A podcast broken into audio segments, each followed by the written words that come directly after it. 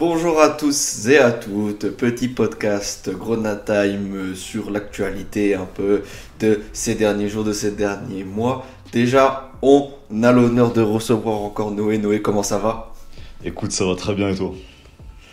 Ça va, nickel, nickel. Pour parler d'actualité, on va parler donc de tous ces jeunes qu'on a signés. Donc pour rappel, nous avons signé 10 jeunes joueurs en l'honneur de Edouard Souma Abad, Bientôt, Joseph Ndukidi, normalement ça devrait se faire. Lilian Rayo, Arthur Atta, Malik Mbaye, Lamine Kamara, Papa Diallo, Danley Jean-Jacques, Maïdine Douane et Ousmane Kébé. Et aujourd'hui, on va essayer dans le Grenade de se poser la question si on ne peut que compter sur cette jeunesse parce que pour l'instant, plusieurs signes nous indiquent que c'est ce que la direction voudrait faire et on va se poser la question de si c'est viable ou pas. Générique. C'est l'entrée d'Ismail Assar qui va immédiatement s'illustrer. là, on est déjà à 3, hein, je peux vous dire 3. Et ça, ça m'énerve. Ça m'énerve. Le titre de champion est fêté dignement à Saint-Symphorien. Avant de lancer Noué, comme d'habitude, j'ajoute juste que avant, j'ai peur pour cette jeunesse euh, qui est sortie du centre de formation de Metz parce que certes, c'est bien, ça prouve que notre centre de formation, collège de l'Arsenal, tout ça, ça marche.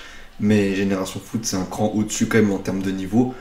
C'est triste à dire, pas tellement, parce que nous, ça nous fait que du bien et c'est gagnant-gagnant parce que les joueurs euh, sénégalais, ils trouvent leur compte en pétant chez nous. Mais pour moi, les Lilian Rayo, les Souma Abad, peut-être les Ousmane Kébé, ça va peut-être racler les fonds de tiroir, ça va peut-être se contenter que des miettes. Et ça, ça me fait un peu de mal pour eux. Ça ne veut pas dire qu'ils sont mauvais, on ne sait pas, il, leur faut de l'expérience. Et pour l'instant on va la donner aux joueurs qui sont performants et aux joueurs qui sont taillés pour l'effectif actuel. Et quant à l'ami Camara qui peut avoir, euh, qui a certainement potentiel d'un futur Sadio Mané en aura, ou quant à Malik Mbaye qui plante euh, chaque semaine en réserve, qui prouve qu'il est trop bon pour la réserve, et Papa Diallo qui a gagné avec ces deux autres là euh, le championnat d'Afrique des Nations et la Coupe d'Afrique des Nations U20, t'es obligé de dire que c'est pas le même niveau. En plus de ça, la Slobonie prend que un groupe très très restreint. Donc voilà, j'ai peur qu'ils se contentent que des miettes. Et est-ce que c'est un choix du coach qui les a vraiment voulu ou la direction qui voulait montrer que le centre de formation était effectif et que voilà, on pouvait sortir des, mecs euh, de Metz et c'est des Mosellans et c'est super et blablabla.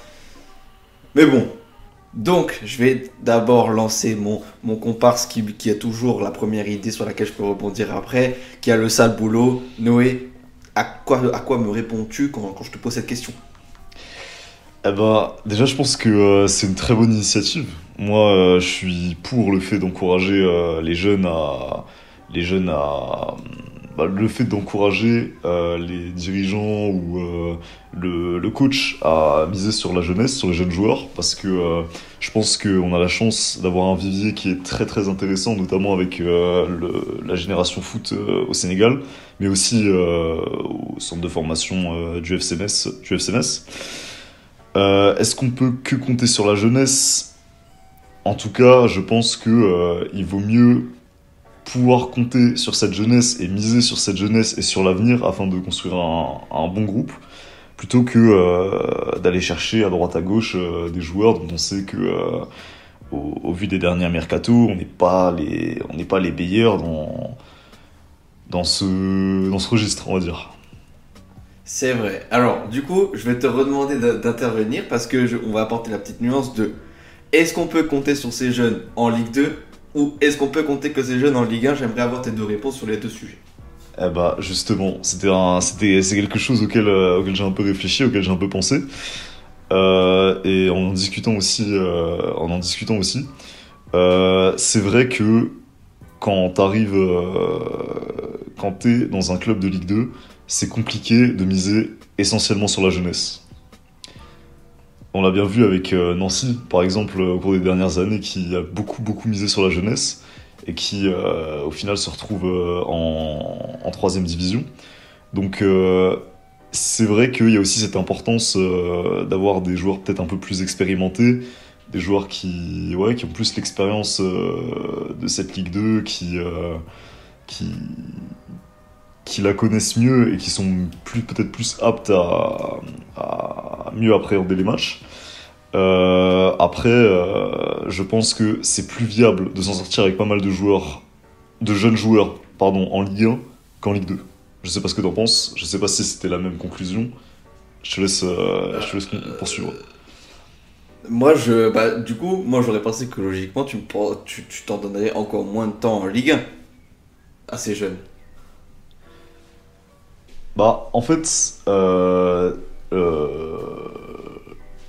fait, la Ligue 1 et la Ligue 2, quand tu regardes, c'est vraiment deux championnats qui qui sont pas pareils.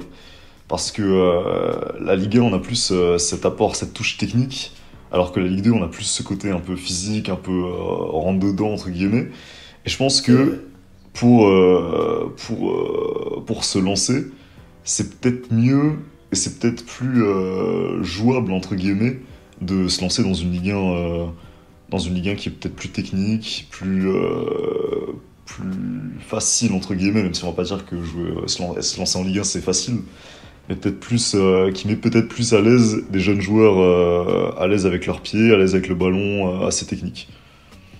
C'est vrai, et d'autant plus que pour nous, dans notre cas à nous, de ce que j'en pense, c'est que vu qu'on joue à chaque fois, on, on veut toujours jouer le haut de tableau, enfin la- la montée directement quand on est en Ligue 2, lancer quelqu'un qui ne sera pas bon, ça va être euh, très critique et euh, on, lui tombera dessus directement aussi. Oui, c'est vrai. Bah, c'est pour c'est là aussi que l'expérience joue. hein. C'est euh, la, confiance entre guillemets que tu peux que tu peux que tu peux apporter à l'équipe et ce que ce qui manque malheureusement entre guillemets à, à des jeunes joueurs qui n'ont encore fait peu de matchs en professionnel. C'est ça. Mais après, quand même, voilà, je vais un peu dans ton sens parce que je suis gentil. Mais euh, voilà, moi je suis pas totalement d'accord non, parce que quand même, on signe 10 jeunes. Ça, dans notre groupe maintenant, on a 10 jeunes à peu près, euh, avec euh, bon, bref, à quelques détails près, on va signer 10 jeunes. Ça veut dire qu'on compte vraiment presque que sur ça. Genre, je, là, je vois pas, euh, enfin, avec le mercato d'hiver qu'on a fait je pense vraiment que la ligne elle est donnée aux jeunes. Mais je veux bien qu'on construise un, un- un- qu'on essaie de construire un, collectif sur le, le- fait de développer ces jeunes joueurs.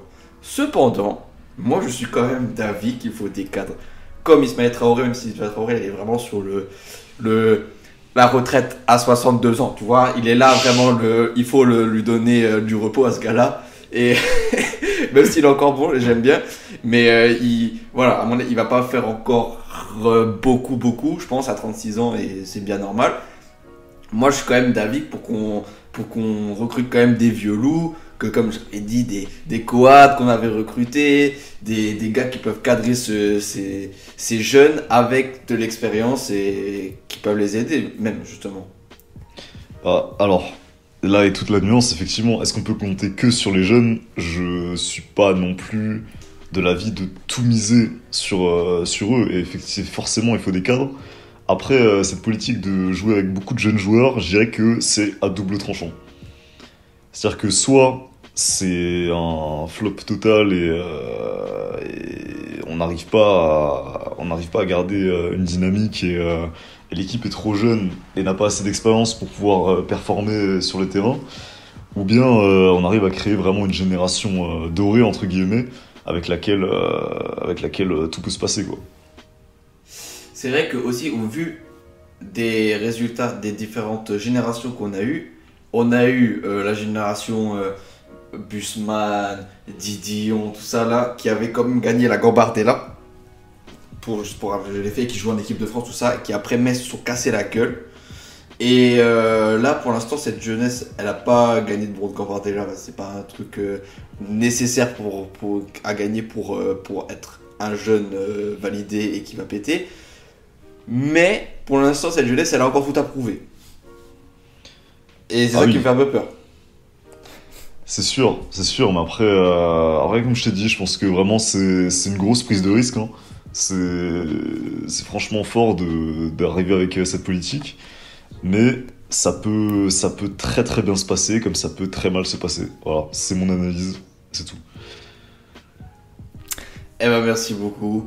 J'espère qu'on aura apporté un peu de- d'éléments euh, dans, dans vos arguments quand, quand posez-nous et réagissez aussi euh, à cette question là. On attend tout, euh, mais voilà, on espère qu'on vous aura un peu aiguillé. Sur ce, merci Noé. Eh ben, merci à toi pour l'invitation. Pas de Et on se retrouve plus tard dans un autre podcast. Bonne soirée. Bonne soirée, ciao